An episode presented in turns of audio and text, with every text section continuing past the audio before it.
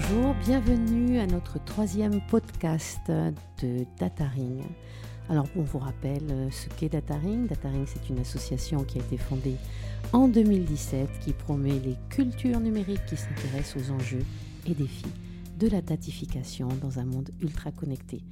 Alors aujourd'hui, on va traiter le e-sport. Est-ce que le e-sport est un sport? Est-ce que le e-sport n'est qu'un jeu de gamin, un jeu de vilain?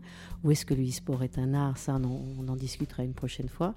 J'ai choisi aujourd'hui d'inviter ma stagiaire préférée, Laura Spet Catodo, qui est juriste à notre cabinet, qui est spécialisé, qui veut se spécialiser en droit du numérique, propriété intellectuelle et nouvelles technologies, tout un programme, et qui s'est surtout spécialisé en jeux vidéo.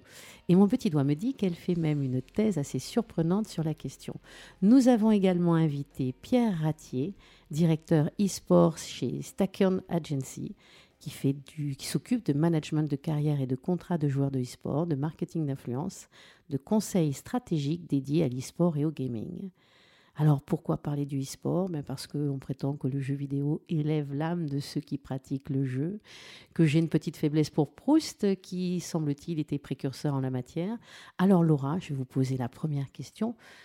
Expliquez-nous le cadre légal, parce qu'on est des juristes, avant de s'intéresser au terrain, Expliquez-nous quel est le cadre légal du e-sport pour que nos auditeurs comprennent.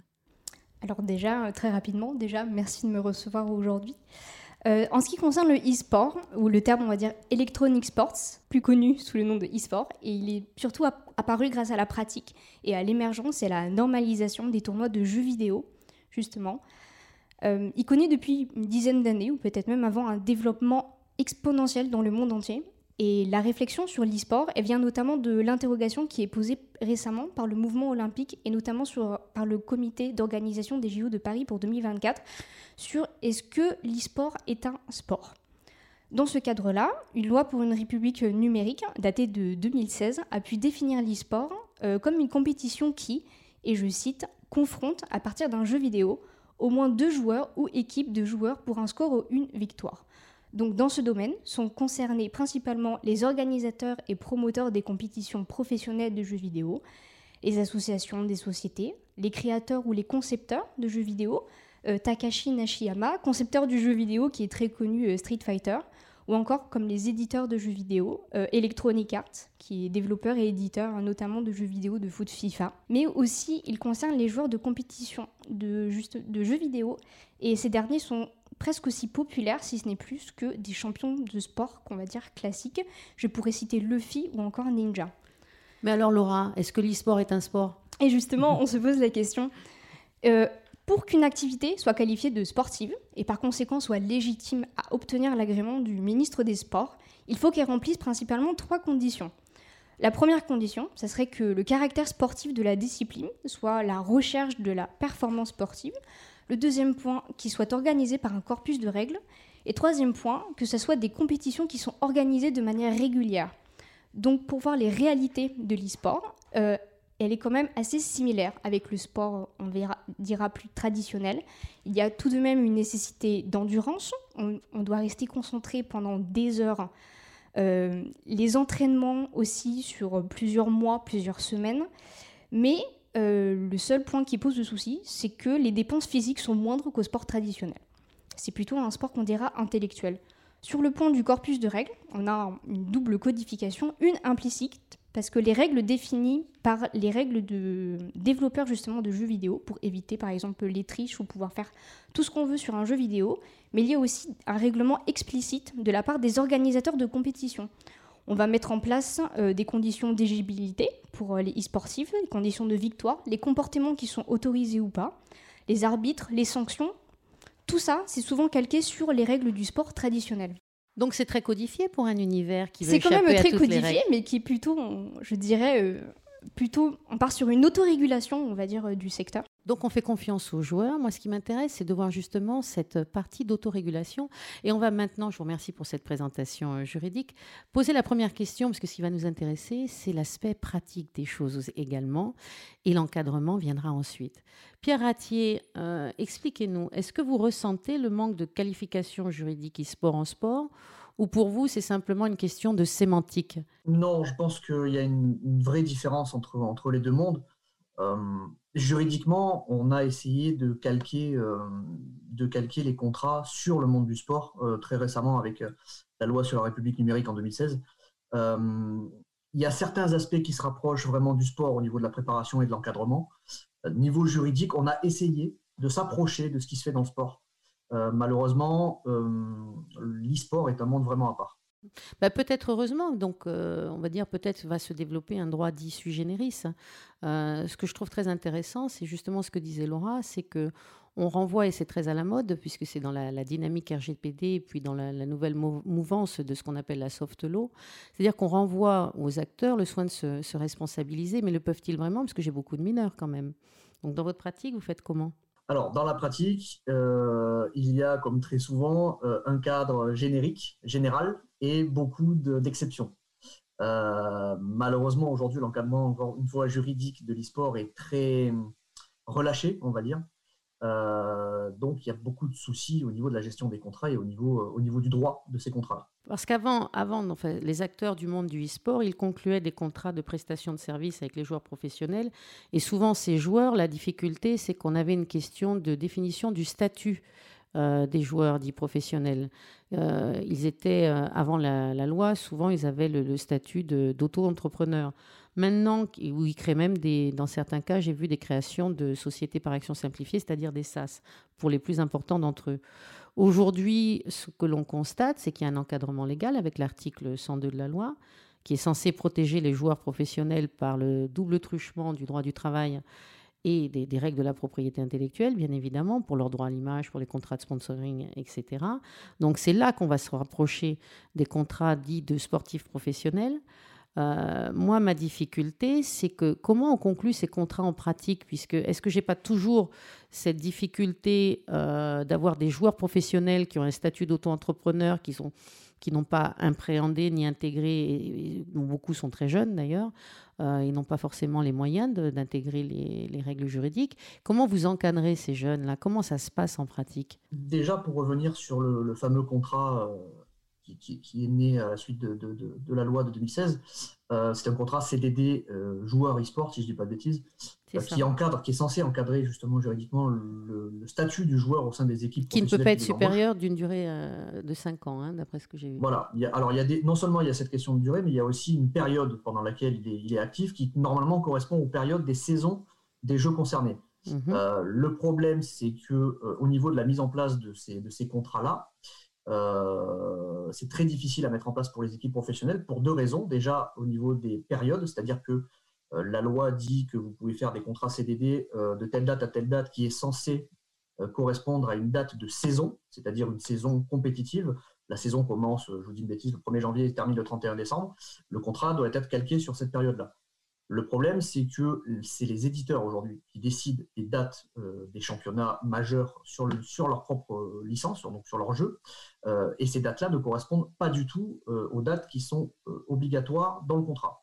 Le deuxième problème que vous avez, c'est qu'aujourd'hui, vous avez moins d'un pour cent des joueurs qui sont en CDD en France. La raison est toute simple. Aujourd'hui, une équipe préfère donner 2000 euros à son joueur en prestation de service, facturation auto-entrepreneur, plutôt que de ne lui donner que 1000 euros, parce qu'elle n'a que 2000 euros par mois de budget pour le régler, donc 1000 euros de salaire, 1000 euros de charge. Eh oui, donc en pratique, il contourne la loi. En pratique, il contourne la loi. Alors, c'est Alors, vous avez ce problème-là de coût, et vous avez le problème aussi de l'agrément euh, qui demande beaucoup, beaucoup, beaucoup de sacrifices aux équipes euh, et beaucoup de garanties. Donc, euh, cette loi est un premier pas, mais elle est très incomplète. Oui, puis il y a une problématique de moyens, comme euh, la réglementation. L'implémentation de la réglementation, elle coûte cher. On le voit avec le RGPD et les difficultés auxquelles sont confrontées aujourd'hui, on en parlera tout à l'heure, les, petites entreprises. Mais en ce qui concerne le e-sport, donc si je comprends bien, on a affaire à des auto-entrepreneurs complètement précarisés, avec une loi qui est, euh, affichée, c'est-à-dire une espèce de, bonne conduite en facial, mais qui en pratique ne s'applique pas. Jamais. Donc si c'est jamais, c'est un vrai sujet, puisque là, on ah a des, des, règles, et en plus, on a des mineurs, donc on a des règles d'ordre public qui s'appliquent. Et pour mhm. autant, on constate qu'il y a un développement exponentiel du marché et ce que j'aimerais comprendre, c'est est-ce que c'est la France uniquement ou vous, dans votre, dans votre pratique, euh, on, a, on sait qu'on a des influenceurs qui s'en vont à l'heure actuelle sous des, sous des, paradis tropicaux, pas très loin d'ici. Euh, comment ça se passe? C'est-à-dire que vous avez, donc on marche sur la ligne rouge, on est clairement sur la ligne rouge, on a des jeunes joueurs, souvent mineurs, qui ont envie de jouer. comment vous gérez ça? Donc, on va se contenter d'avoir des auto-entrepreneurs précarisés à qui on va donner une obole de, de 1000 ou 2000 euros. Euh, les parents qui sont un petit peu désemparés souvent, ou euh, ceux qui vont se professionnaliser à peine super, quand, ils auront atteint leur majorité, ils font comment? Non, aujourd'hui, le, statut qui prime, c'est le statut auto-entrepreneur, donc forcément euh, précaire, forcément sans sécurité à l'issue du terme du contrat. La différence qu'il y a majeure avec l'étranger, c'est que le, statut d'auto-entrepreneur a été adapté à l'e-sport dans la plupart des, pays de l'UE déjà. Euh, la fiscalité a été adaptée et la sécurité, c'est-à-dire les cotisations euh, globales du, statut d'auto-entrepreneur ont été adaptées. Donc aujourd'hui, il y a un vrai effort à faire en France au niveau, je pense. Alors, le CDD, c'était une fausse bonne idée, c'est-à-dire qu'on a voulu adapter le droit du travail classique à l'e-sport, qui est un monde à part, euh, sans forcément mener les études profondes pour pouvoir comprendre les leviers et pouvoir comprendre les, usages classiques dans ce monde-là. Je pense qu'aujourd'hui, ce qu'il faut faire, c'est adapter le statut d'auto-entrepreneur à l'e-sport, c'est-à-dire, euh, comme, dans comme dans certains autres pays, euh, pouvoir euh, apporter des garanties de sécurité aux joueurs, des garanties suffisantes au niveau des droits au chômage notamment, et, sécuriser, et sécuriser ce genre de contrat. Oui, mais euh, si on veut avoir droit au chômage, on va passer par les règles du droit du travail et les règles impératives. On est sur un ordre public social de protection en France. Et ailleurs, euh, si on regarde un petit peu, parce que ce, qu'on est en train, ce dont on est en train de parler, c'est une forme d'ubérisation du e-sport, hein, à l'instar des, taxis, des, des, véhicules, euh, de booking, etc. Et on voit que la réglementation rattrape finalement nous, les règles qu'on a mis en place en France, qui sont des, règles protectrices aujourd'hui, bah, euh, on va dire, Casili a écrit sur la question, on les travailleurs du clic, là on est sur les travailleurs du jeu vidéo précarisés, très jeunes. Euh, parfois, il y a même de, l'addiction hein, qui, se crée. Tout ça a été aggravé par la, crise sanitaire, puisqu'on a des jeunes qui se retrouvent avec euh, peu de perspectives et qui se retrouvent euh, seuls face euh, dans leur chambre avec euh, finalement la seule possibilité, et là c'est peut-être heureux, d'avoir un lien social, c'est de jouer en de jouer en réseau. Donc là le e-sport avait une possibilité aussi de trouver une voie, une autre voie, une autre rampe de lancement. Qu'est-ce que vous en pensez, vous là? Qu'est-ce que ça a apporté, la crise sanitaire? Pour vous, quels sont vos retours en pratique sur le terrain? Qu'est-ce que vous vivez? Alors, il y, a deux façons d'appréhender ce qui s'est passé euh, au cours des derniers mois. Il y a le, côté euh, purement B2B, c'est-à-dire au niveau de l'engagement des marques, euh, qui se sont rendus compte qu'il fallait un peu digitaliser leur, communication et que l'e-sport ou le jeu vidéo en général était un bon moyen de, pallier aux publicités classiques des médias, journaux, radio, télé. et vous avez l'autre côté, évidemment, qui est la, la, dématérialisation complète de tous les tournois d'e-sport, de tous les tournois de jeux vidéo. et donc, euh, la façon qu'ont eu les joueurs plus ou moins réguliers de se dire c'est peut-être le bon moment pour moi de mettre un pied là-dedans pour, euh, tenter ma chance. Euh, donc en fait, c'est à double tranchant parce que le, cliché de, de, l'ado enfermé dans sa chambre, très, très investi dans sa mission de réussite de l'e-sport, nous, on a tendance à lutter un peu contre ça parce que c'est vrai qu'aujourd'hui, il y a des encadrements dans ce secteur-là qui sont plutôt sont plutôt bien faits, que ce soit au niveau des équipes ou au niveau des acteurs euh, événementiels et, des producteurs. Donc il y a quelque chose qui, a été fait au niveau de la pédagogie et de l'éducation à ce niveau-là. Euh, mais c'est vrai qu'il y a eu un impact effectivement de, de, ce manque de, rapports sociaux et de contacts sociaux qu'on a tous, hein, tous, plus ou moins depuis, depuis 15 mois, euh, qui a pu pousser, évidemment, comme toute addiction peut pousser dans les extrêmes, cette situation particulière. Moi, ce, enfin, ce dont on peut parler aussi, c'est la nécessité de, on va dire même pour les, éditeurs aussi, qui, qui, gagnent, qui engrangent quand même beaucoup de recettes, de se responsabiliser et, faire un contrat de travail à un jeune, c'est lui apporter aussi une sécurité dans un, dans un monde où il est beaucoup plus compliqué aujourd'hui de contractualiser, d'avoir une perspective. Et s'il est bon en e-sport, s'il a envie de s'y développer, c'est normal. Et s'il a envie d'être rassuré aussi, c'est d'avoir des vraies perspectives, euh, de respecter le cadre légal. Le cadre légal, il est d'abord à respecter Pour ceux qui en ont les moyens. Sauf erreur de ma part, les éditeurs ont les moyens aujourd'hui de, bâtir des contrats qui respectent, qui respectent la loi, puisque, encore une fois, tout ça, c'est une question de confiance. Et la confiance, elle va des deux côtés et de respect de l'autre. Dans la relation à l'autre, c'est important aussi, l'équilibre contractuel. Alors le, problème qui se pose euh, sur, cette façon, sur cette vision des choses, c'est qu'aujourd'hui, les éditeurs sont propriétaires de leur jeu et sont parfois propriétaires du circuit professionnel qui en découle. C'est-à-dire que beaucoup de producteurs comme, comme Valve ou Riot Games euh, injectent de l'argent dans le circuit professionnel e-sport, euh, mais vous avez d'autres producteurs qui rachètent les droits à l'image et les droits d'exploitation du jeu pour en produire des événements comme la DreamHack, comme ESL et compagnie. Aujourd'hui, les contrats euh, de travail, entre guillemets, ou en tout cas les, contrats qui sont, qui, sont, qui sont noués avec les joueurs professionnels, ce sont les équipes qui sont complètement indépendantes des éditeurs qui sont faits, qui, qui, les éditent aujourd'hui. Euh, donc ces équipes-là, qu'elles soient en France ou à l'étranger, doivent évidemment se, conformer au droit français, euh, mais il y a cette niche et cette possibilité-là, cette manière de contourner la loi, parce que aujourd'hui, rien n'oblige ces équipes-là à pondre un CDD pour embaucher un joueur. Euh, le gros problème qu'il y a eu, encore une fois, lorsque ce, format-là a été adopté, c'est que on, a, on, a, adapté le droit du travail et le contrat de travail euh, classique à l'e-sport, et ce contrat-là est très trop contraignant. Et en contrepartie, vous avez le, statut d'auto-entrepreneur qui, lui, est trop flexible. Trop souple. Euh, trop souple, trop souple, trop flexible. Donc le problème qu'il y a eu, c'est qu'il aurait fallu mener une étude peut-être plus en profondeur et arriver à trouver un compromis entre les deux euh, qui pourrait euh, apporter des garanties et des, sécurités du CDD, tout en maintenant une flexibilité et une rémunération, en tout cas, peut-être pas équivalente, parce qu'on sait très bien qu'avec cette histoire de charge-là, auto-entrepreneur, c'est presque la solution de facilité, mais pour pouvoir maintenir un niveau de rémunération équivalent ou presque aux joueurs et ne pas peser financièrement trop, de manière trop importante pour les équipes. Parce qu'aujourd'hui, il faut savoir que les équipes, l'équilibre financier est très très très fragile. Donc investir dans un, dans un, CDD classique euh, et, et, régler les charges qui en découlent, les charges patronales, c'est vraiment très compliqué aujourd'hui au niveau, au niveau des business plans et au niveau de l'économie de l'e-sport française, en tout cas, c'est vraiment très compliqué. Moi, je vais rebondir sur le sujet parce qu'on a quelques questions totalement euh, en lien avec justement le contrat des e-sportifs. On a une question de Madame Mendoza Kemenat qui demande qui, pour tous les joueurs, pour ceux qui ne sont pas précarisés et salariés, elle demande quid de leur protection concernant les gains qui sont obtenus par le joueur? Il me semble euh, qu'on appelle ça des prize money. Je ne suis pas sûre. Et des cash prize, donc pour moi. Très bonne question d'Alexandra. Merci. Alors, très, souvent, euh, très souvent, ces, ces cash prizes sont. Euh, alors, ça dépend toujours si c'est un jeu qui se pratique en individuel ou en équipe. Donc, vous avez évidemment la division, si vous jouez à 5, 6, 7 selon le staff. vous avez une part de commission qui revient toujours à l'équipe. Je vous donne un exemple. Le joueur signe un contrat professionnel, entre guillemets, donc de prestation de service. Il va être rémunéré pour ceci euh, tous les mois. Et euh, lorsqu'il va remporter un cash prize, euh, contractuellement, il devra reverser une partie à son équipe. Donc ça va de 5 à 20% selon les équipes. donc c'est un pari aussi sur le niveau et sur la performance des joueurs. mais ça permet aux équipes aussi de se rémunérer sur les gains de ces joueurs au niveau du circuit, du circuit professionnel. Au niveau sécurité, en principe, à ma connaissance, euh, à partir du moment où le joueur. Il faut savoir que les organisations de tournois, euh, pour faire un aparté, euh, versent l'intégralité des cash prizes aux, organisations. C'est-à-dire qu'aujourd'hui, vous êtes une équipe e-sport, vous engagez ce qu'on appelle un line-up, c'est-à-dire une équipe en votre nom sur tel ou tel jeu.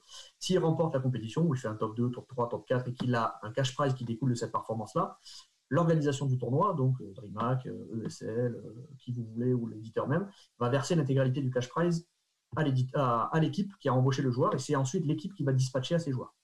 Donc c'est comme ça que ça se passe aujourd'hui. Euh, merci beaucoup et merci à Madame Mendoza qui est professeure à l'Université de Toulouse hein, d'avoir euh, posé cette question. Et petite question, euh, d'ailleurs, Madame Mendoza demande si c'est possible de rebondir, qu'elle puisse rebondir oralement sur justement avec un grand plaisir. Donc avec un grand plaisir. Bonsoir à tous. Donc, euh, Alexandra Caminade, euh, donc professeure de droit euh, spécialisée en propriété intellectuelle et nouvelles technologies. Alors, le domaine du e-sport m'est totalement étranger, mais pour des raisons personnelles, j'ai pu discuter avec la maman d'un joueur qui appartient à une écurie célèbre Et effectivement, c'est un jeune lycéen encore qui est salarié du coup assez grassement, je dois dire, par cette, entreprise. Et donc, elle m'avait expliqué qu'effectivement, lorsqu'il gagnait, il y avait une partie assez importante, puisque je crois me rappeler qu'elle était sur la fourchette plutôt haute des 20%, euh, qui repartait à l'équipe. Et elle me disait que son fils était un peu ému que pour des petites compétitions, là où il y a des petits gains, on lui prenne autant. Euh, il trouvait que c'était pas très juste en fait. Euh, surtout que j'avais l'impression que pour les petites compétitions, il, le faisait depuis chez lui, sans déplacement, sans frais, etc. Et donc, euh, il a râlé, entre guillemets, auprès de son célèbre employeur, qui, du coup, a accepté de diminuer un petit peu ce, pourcentage. Donc, si vous voulez, intuitivement, je me suis dit, euh, ce gamin n'est pas du tout accompagné par ses parents d'un point de vue juridique, hein, il est livré à lui-même, et finalement, c'était un peu marchand de tapis, quoi. Lui, dans un rapport de force complètement déséquilibré, bien évidemment, et euh, s'il n'avait pas levé la main pour dire, là, vous me prélevez trop par rapport à, à ce que ça représente, ben ils auraient continué à lui prélever 20%.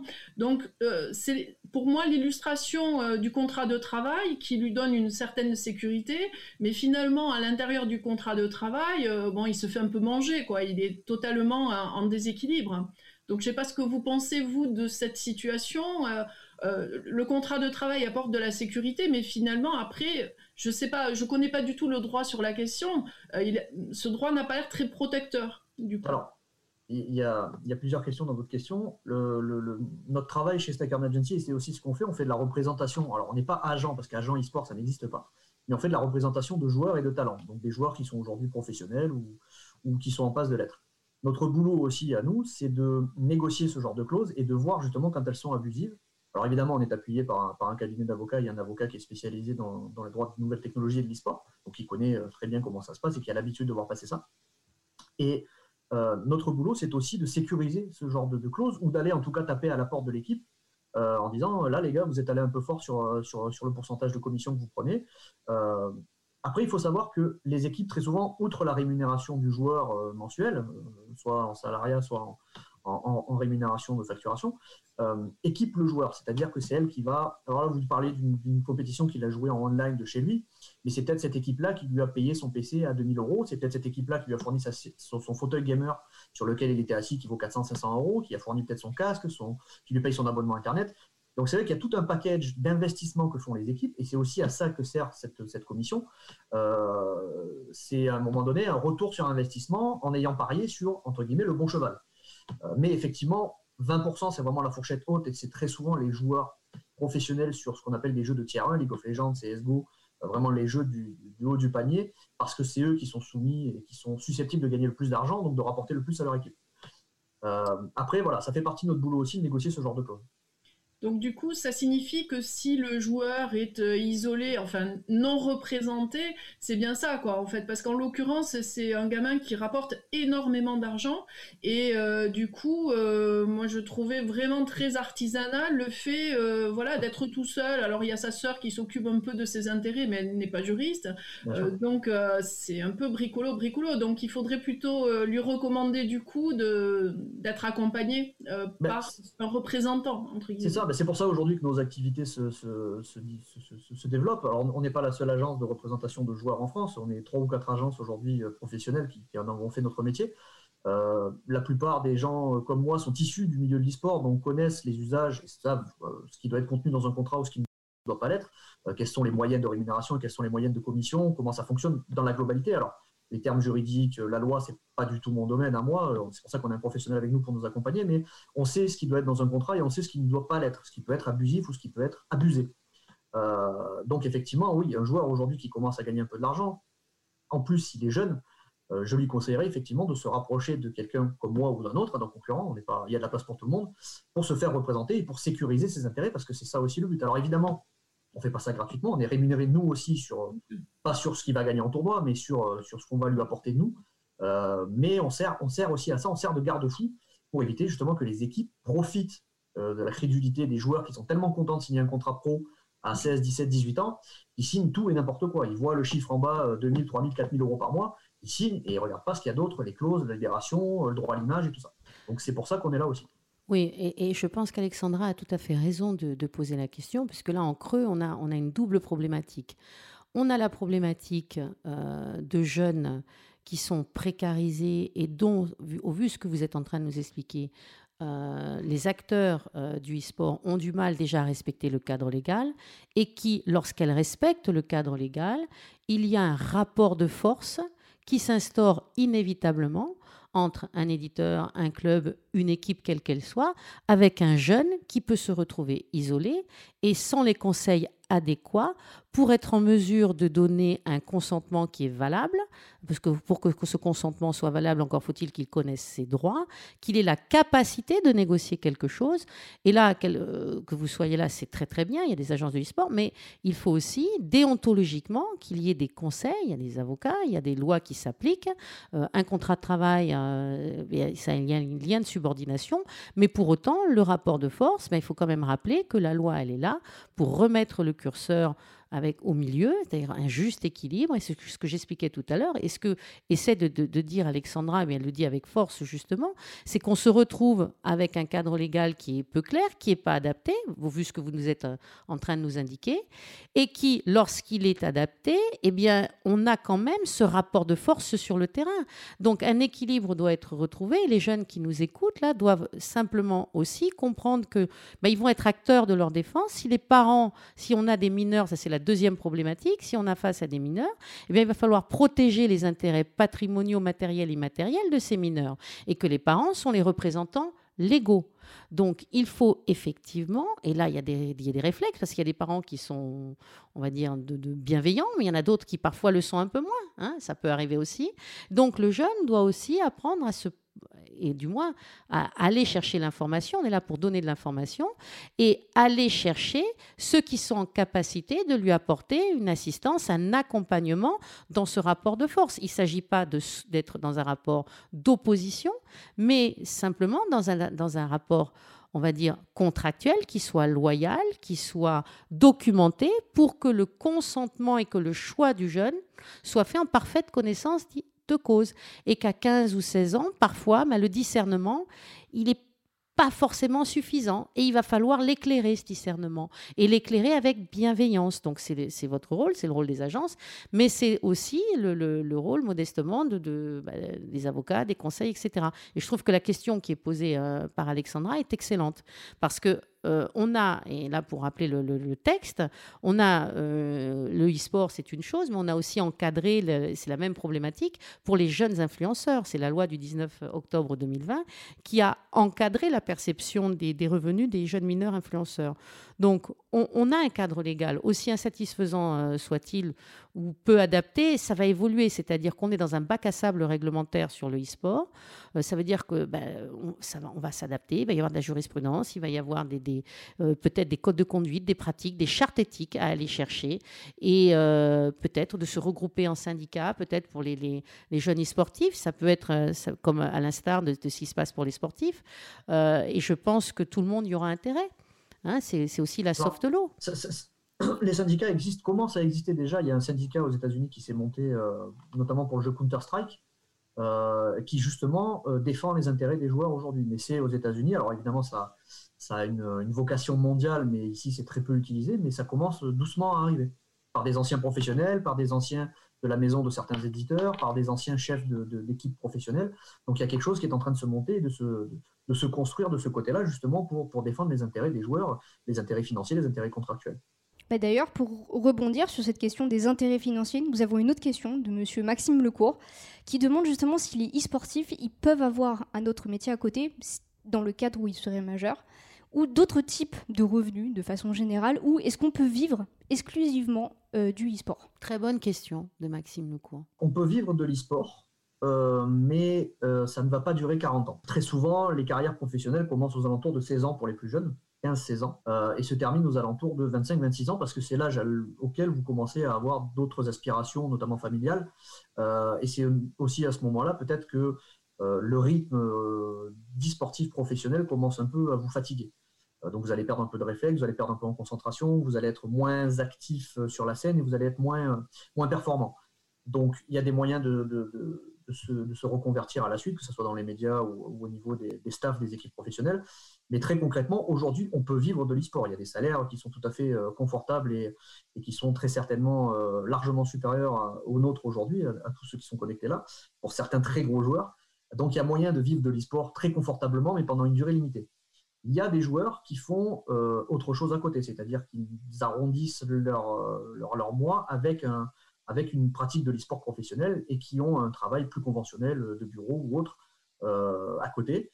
Et euh, la dernière question, c'était les revenus à côté. Alors les revenus à côté, si vous voulez rester vraiment dans, tout ce qui est e-sport et jeux vidéo, c'est ce qu'on appelle la monétisation de contenu aujourd'hui qui fait vraiment le, travail. Euh, tout ce qui va être diffusion sur Twitch, VOD sur YouTube, tous, ces, tous ces supports de, communication et de vidéo sont aujourd'hui euh, bien rémunérés dans la mesure où les, chaînes et les profils correspondent aux, attentes du public. Donc il y a moyen de gagner, euh.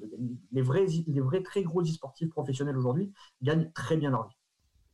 Après, nous avons une autre, euh, peut-être plutôt une proposition de la part de Gwendoline Clavé, qui demande si en termes légal, on pourrait faire un rapprochement avec un cadre légal qui existe déjà, et notamment on peut penser au cadre légal qui entoure les jeunes artistes, les artistes qui seraient mineurs. Est-ce que ça encore des influenceurs ou est-ce que c'est vraiment quelque chose de particulier et spécifique qui est à côté? Donc je pose la petite question comme ça, comme une bouteille un peu euh, à la mer. Moi, je suis pas assez calé pour répondre à cette question. Non, moi, je pense qu'il faut se rapprocher de ce qui a été très bien fait sur la loi qui protège les, les jeunes mineurs influenceurs du 19 octobre 2020, qui est quand même assez clair, qui dit en bref, hein, lorsque j'ai un rapport de subordination, un contrat de travail eh bien, l'exercice de l'activité euh, d'influenceur pour des mineurs de moins de 16 ans, parce que quand même, pour les plus jeunes, on joue quand même un peu avant. Hein, on, est parents, on sait très bien qui joue avant. Euh, c'est soumis à un régime euh, d'autorisation préfectorale, c'est pas inintéressant. Euh, et puis, il y a une exception, lorsque l'employeur est un organisme à créer, les parents, les proches ou les impresarios improvisés, ben, ils doivent se montrer vigilants hein, sur ce, cette existence du lien de subordination, parce qu'on peut avoir là une contrainte pénale, et la loi est bien faite là, parce que si on ne respecte pas ce cadre, on se retrouve eh bien, sur une infraction pénale de travail dissimulé. Ensuite, si je n'ai pas de relation de travail, eh on a l'activité des mineurs influenceurs qui est soumise à déclaration auprès du préfet.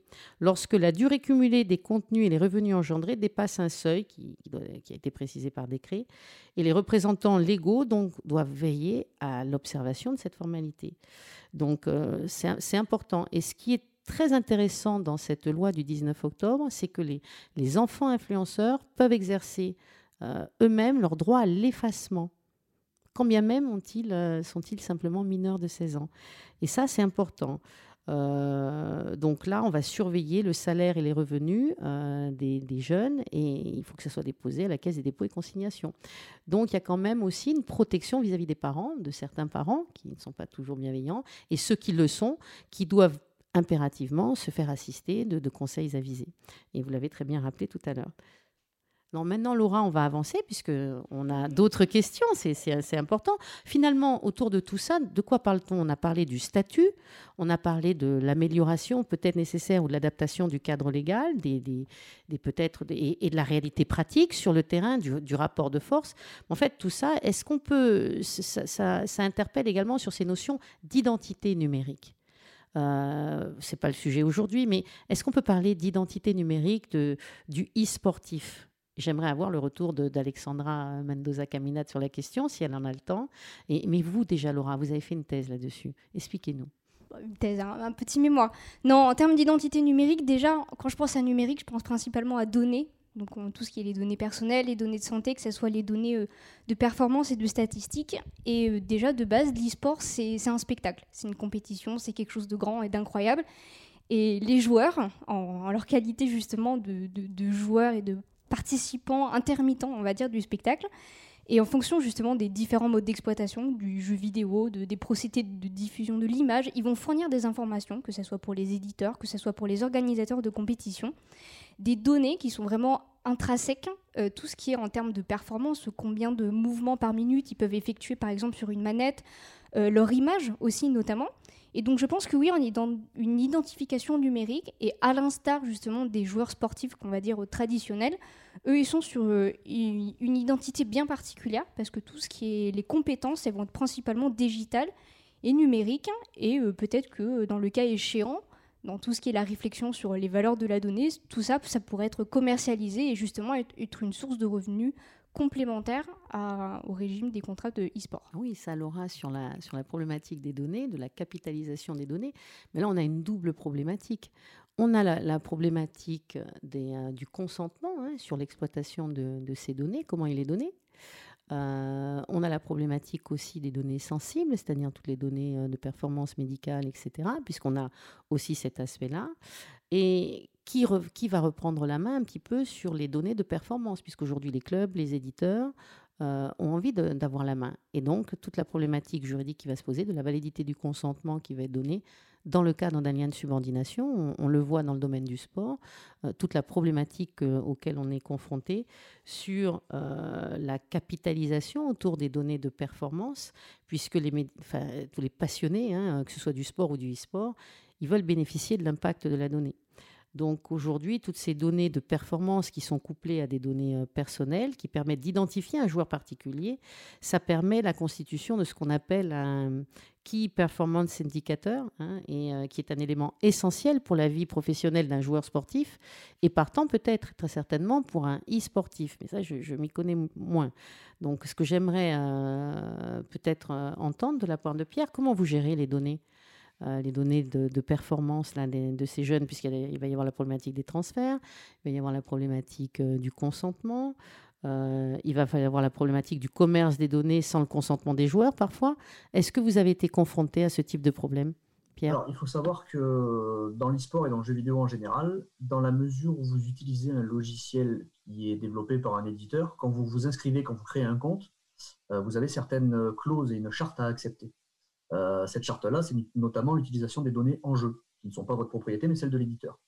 Aujourd'hui, vous avez des sociétés comme Pandascore, euh, qui ont euh, pignon sur rue, qui commercialisent la récupération des datas en jeu pour analyser le niveau des joueurs, pour analyser les stratégies in-game, donc dans les jeux, pour analyser le nombre de clics secondes, pour analyser ce qu'on appelle l'aim, c'est-à-dire la précision des tirs ou, ou du jeu. Euh, donc ça, ça se fait déjà, et en fait, ce n'est pas du tout contesté ou contestable parce que toutes ces données-là sont partagées par l'éditeur qui en est le propriétaire. Donc à partir de là, nous, on ne peut pas intervenir là-dessus, et les joueurs ont encore moins leur mot à dire. J'ai envie de dire, s'ils ne sont pas contents, ils n'utilisent pas le logiciel de l'éditeur. Voilà. En gros, euh, en droit, en droit, ça pose un problème. Hein. C'est-à-dire que ça pose, c'est pas la notion de propriété.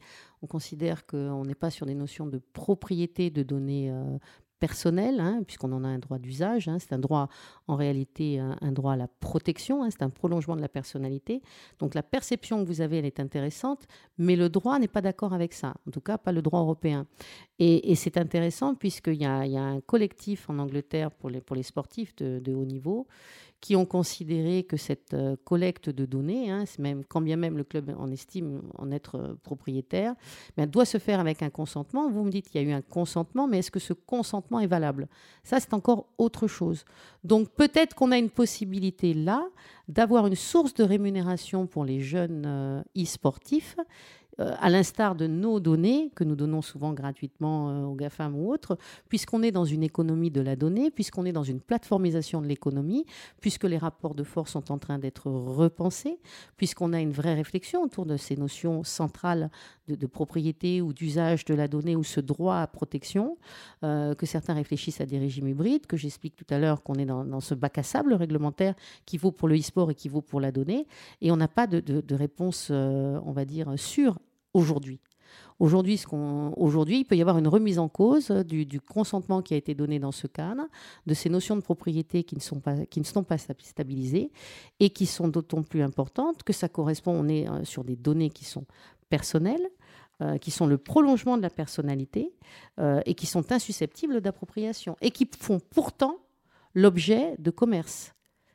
quand bien même un jeune a accepté ce consentement, il est fragile et il n'est pas forcément valable. Donc tant qu'il n'y a pas de contentieux, il n'y a pas de jurisprudence, mais il peut y avoir une, jurisprudence là-dessus. Donc les, questions autour de l'identité numérique, de la propriété des données de performance et ou de, statistiques outre les, parties de jeu lorsqu'elles sont un peu créatives, qui sont enregistrées, etc. Euh, je pense que là, il va y avoir des débats juridiques, mais absolument passionnants plus le e-sport va se développer, plus on va se retrouver confronté à de, nouvelles questions, de nouvelles situations auxquelles on n'avait pas pensé. Et puis le droit euh, ben, va s'adapter, il va, apporter des solutions, va interpréter euh, des règles et il va y avoir des décrets, des règlements, puisque voilà, c'est qu'une photographie, le droit, hein, d'un instant T. C'est, aussi pour ça qu'il y a de la magie autour de ça, c'est qu'il est aussi une photographie de la situation et de l'évolution de la société à un instant. Laura? Euh, non, je voulais simplement revenir sur euh, un peu le fait. Je, vais donner un petit exemple pratique. D'ailleurs, on avait une autre question qui demandait si les intervenants de, ce soir ont le jeu vidéo parmi leurs passions. Alors moi, personnellement, euh, oui. et donc un peu pour revenir sur le sujet, j'avais un ami sur tout ce qui était les, données, on va dire, pour tout ce qui est l'équipe du e-sport, qui jouait très longtemps à Overwatch et qui a été dans les classements en termes européens et il a été lui-même contacté par euh, une équipe euh, de e-sport euh, au niveau européen. Et justement, je me demandais, parce qu'il n'a pas de lui-même voulu comment dire, faire partie d'une équipe de e-sport. Il s'est simplement retrouvé en ligne. Il a eu la volonté de se retrouver en ligne et de dire je suis le premier, je, vais surpasser mes adversaires parce que j'ai fait le plus de aim, j'ai fait le plus de kills en une game. Et pourtant, il a quand même eu, on va dire, une proposition des équipes de e-sport par simplement un appel, un mail. Est-ce que c'est courant, justement, pour, que ce soit pour les éditeurs ou pour les agences de e-sport, de pouvoir recruter des joueurs en fonction de ces compétitions et en ligne, euh, que ce soit au niveau européen, national ou mondial?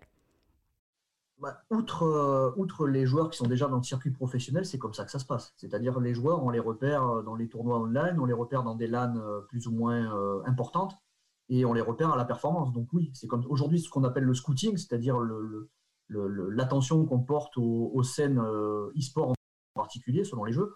Euh, c'est comme ça que ça se passe, c'est-à-dire qu'on regarde les, classements, euh, on regarde les résultats plus ou moins réguliers de tel ou tel joueur, et les joueurs qui sortent un peu du lot, on essaie de, les suivre pour voir si les performances valent le coup justement d'être professionnalisées. Quoi. Donc c'est comme ça que ça se passe, effectivement. C'est pas étonnant. moi, j'aurais une question, Pierre, pour vous, qui est un petit peu annexe. Est-ce que vous, euh, vous êtes sensibilisé aux problématiques de contrôle antidopage euh, J'aimerais avoir votre position, notamment dans le domaine du e-sport. Euh, si par sensibiliser, vous entendez attentif et favorable, oui. la pratique se fait, mais c'est pas systématique et c'est pas réglementaire aujourd'hui. Euh, je crois qu'il doit y avoir deux ou trois majors, c'est-à-dire compétitions euh, majeures euh, mondiales qui l'imposent, notamment dans les pays asiatiques. mais aujourd'hui, ce n'est pas la norme. C'est-à-dire qu'il y a eu déjà des cas de dopage avec des, des, pilules, notamment pour la concentration ou, à base de caféine pour, augmenter le, réveil et, les réflexes qui ont, qui ont été décelés lors de contrôles antidopage et les joueurs qui ont été sanctionnés. Mais aujourd'hui, ce n'est pas, pas la norme comme à l'issue d'une étape du Tour de France, par exemple, ou n'importe quelle activité sportive plus classique. Oui, parce que pour nos, pour nos auditeurs, en fait, on a, on a pu constater dans l'actualité récente que de nombreux clubs professionnels ou des joueurs ont été dénoncés en cours de, compétition pour avoir fait usage de produits pharmaceutiques euh, destinés à optimiser leurs compétences. C'est tentant. Hein, pour améliorer l'endurance, la, concentration, la performance, maximiser leur, euh, leur concentration. C'est surtout ce dont il est question, euh, gérer le stress, etc. Vous avez raison de rappeler qu'il n'y a pas peut-être de cadre légal suffisant euh, existant en la matière. et donc, il revient aux organisateurs de mettre en place une politique officielle ainsi que les ressources pour permettre les contrôles antidopants. Donc c'est très intéressant ce que vous êtes en train de nous dire, à savoir qu'en Asie, qui sont quand même les champions, euh, qu'ils le font d'eux-mêmes, parce que toujours pareil, euh, si on se retrouve avec des jeux sales, euh, il n'y aura pas de confiance, les, parents ne sont pas rassurés, les juridictions vont se saisir, la réglementation va se durcir, etc. etc. Et, et ça ne fonctionnera pas. Donc le, cadre légal, il ne faut pas qu'il soit vécu comme une contrainte, c'est aussi une opportunité de saisir les, autres facettes du jeu vidéo. Euh, et comme le dit Laura, il y a des passionnés, parce que Laura, elle, est passionnée par le jeu vidéo. Euh, et, moi, en, creux avec cette question sur le dopage, euh, ce que j'ai pu constater, puisque on est parents aussi, hein, c'est que les, jeunes joueurs veulent toujours améliorer leur performance pour surpasser leurs adversaires. Donc il y a une nécessité aussi de les former à cela. Euh, c'est pas simplement le produit, il y a, d'autres dynamiques à, rechercher. C'est en ça que le, jeu vidéo est, vraiment passionnant et, intéressant. Donc il faut avoir un talent naturel, il faut s'entraîner sans relâche, mais il faut aussi avoir un mode de vie, une hygiène euh, sain et stricte, évidemment. Hein, un corps sain, un esprit sain. Donc, euh, le constat, c'est qu'on a aussi, pour venir sur les données, les gamers qui vont se retrouver vers l'analyse de données de l'IA pour essayer d'avoir un avantage par rapport aux compétiteurs. Et là, on se retrouve avec des analyses euh, de leurs données médicales, souvent pour leurs statistiques de performance, d'entraînement, leurs coordonnées, euh, on va avoir euh, des données hématologiques, euh, on va avoir parfois des traitements médicaux, on va même parfois jusqu'à établir des profils biologiques. C'est ça qui, qui, qui, nous, nous interpelle en tant qu'avocat, où on intervient dans la protection des données et où on est en train d'essayer justement, que ce soit les clubs ou les éditeurs, de mettre en place un cadre ou une implémentation de la réglementation qui soit respectueuse des acteurs et respectueuse des joueurs pour que tout le monde participe à leur passion, on va dire, au mieux de leurs intérêts dans un équilibre, c'est toujours ça. Et on a une réglementation telle que le RGPD qui, nous parle de responsabilisation des acteurs. C'est-à-dire que la accountability, la traçabilité de la, on va dire des, contrats, des documents que vous mettez en place, mais aussi des pratiques, elle est indispensable euh, pour les parents, pour les, euh, pour les jeunes joueurs, pour aussi les, les, éditeurs, pour aussi les financiers qui vont, euh, vont euh, peut-être parfois, qui sont des investisseurs, dans, dans, des, parce que ce sont des sociétés. Et donc ces notions de, de, confiance et de compliance, entre guillemets, de conformité à la réglementation, assurer la protection des joueurs, c'est central. D'avoir une traçabilité, euh, on va dire, des, des, des, actions que vous, mettez, que vous mettez en place pour assurer un niveau de protection suffisant euh, pour respecter les, données, la, réglementation sur la protection des données, mais aussi pour continuer à jouer, pour continuer à ce que le business autour du e-sport fonctionne. Euh, et donc, pour que les données circulent, il faut que cette réglementation soit comprise, il faut que l'information soit donnée et qu'il il faut qu'elle soit implémentée de manière satisfaisante, pas simplement sur un coin de table ou euh, dans des zones de non-droit. Parce que le e-sport, si on veut que ça continue, si on veut en faire une discipline olympique, euh, et si on veut aussi donner des perspectives à nos enfants, il ne faut pas que ça soit une zone de non-droit euh, pour tout le monde.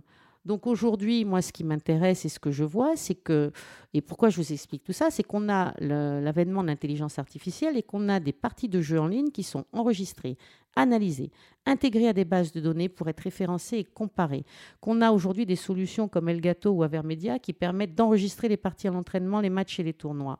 Et qu'ensuite on analyse ces, euh, compétitions pour corriger les erreurs, euh, regarder la progression, identifier les possibilités d'évolution, comme en matière de euh, de rugby ou de, football. Hein, euh, sauf qu'en matière de e-sport, c'est encore plus prégnant. Euh, aujourd'hui, je, vois et je constate qu'il y a beaucoup d'entreprises qui sont spécialisées dans le gaming analytics. ce sont des organisations qui vont collecter toutes les informations à disposition et qui vont utiliser tous les algorithmes. Est-ce que vous avez été confronté à cela? Qu'est-ce que vous pensez du, de l'avènement du big data et de l'IA dans votre secteur d'activité, Pierre?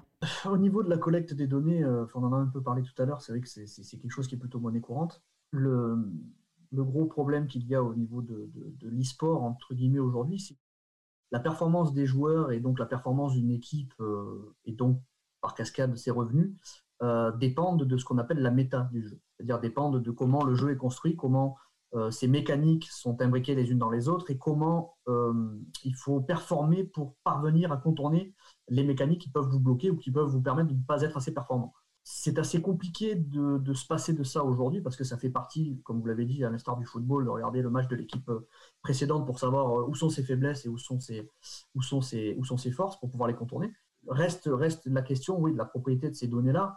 Euh, et de leur exploitation. Et ça, c'est quelque chose vraiment qu'aujourd'hui euh, est vraiment très abstrait. C'est quelque chose qui est très abstrait dans le milieu parce que la question ne se pose pas en fait. C'est tellement un usage euh, quotidien, régulier, que, que, ces questions-là, qui sont liées vraiment à ce genre de droit et à ce genre de, de, cadre, ne se posent pas aujourd'hui dans ce secteur-là. Et en plus, moi, ce n'est pas du tout ma compétence, donc c'est un peu compliqué de me prononcer là-dessus, mais c'est vrai que c'est quelque chose qui se fait. Pour nous, c'est naturel parce que c'est quelque chose qu'on a toujours connu et on sait que c'est comme ça qu'il faut être performant euh, par l'utilisation de ces données, par l'exploitation de ces données-là et leur analyse. Euh, effectivement, euh, ça pose un problème. Oui, ça pose un problème au niveau de leur propriété au niveau de leur exploitation, ça c'est certain. Bah, le, commerce des données ne peut se faire sans le consentement, un consentement valable des joueurs. Donc tout va dépendre de la façon dont il est collecté, dont il est protégé et euh, dont il est contractualisé. Donc euh, c'est un point qui va être, euh, à mon avis, euh, central et qui va faire l'objet de nombreux litiges, qui va opposer fédération, club, éditeurs et, qui va intéresser beaucoup d'avocats, de juristes, de professeurs qui vont commencer à, rédiger sur la question. Donc aujourd'hui, ben, je voulais déjà vous, remercier tous et surtout Pierre, Alexandra, Laura, d'avoir voulu participer à cette spéciale e-sport. Il y en aura une autre il va y avoir, parce que nous intéressons beaucoup au cabinet aux, jeux vidéo, et notamment à euh, Dataring, nous allons faire une spéciale art et jeux vidéo. Parce qu'on peut considérer que le jeu vidéo, ben, c'est de l'art. Hein. Rien n'interdit à un jeu de faciliter la connaissance de l'idée, connaissance qui constitue le plaisir esthétique. Et c'est ce qui constituait chez Schopenhauer l'œuvre d'art. A bientôt pour de nouvelles aventures autour du jeu vidéo. N'hésitez pas à nous suggérer des thématiques. Nous inviterons ceux que vous rêvez d'entendre.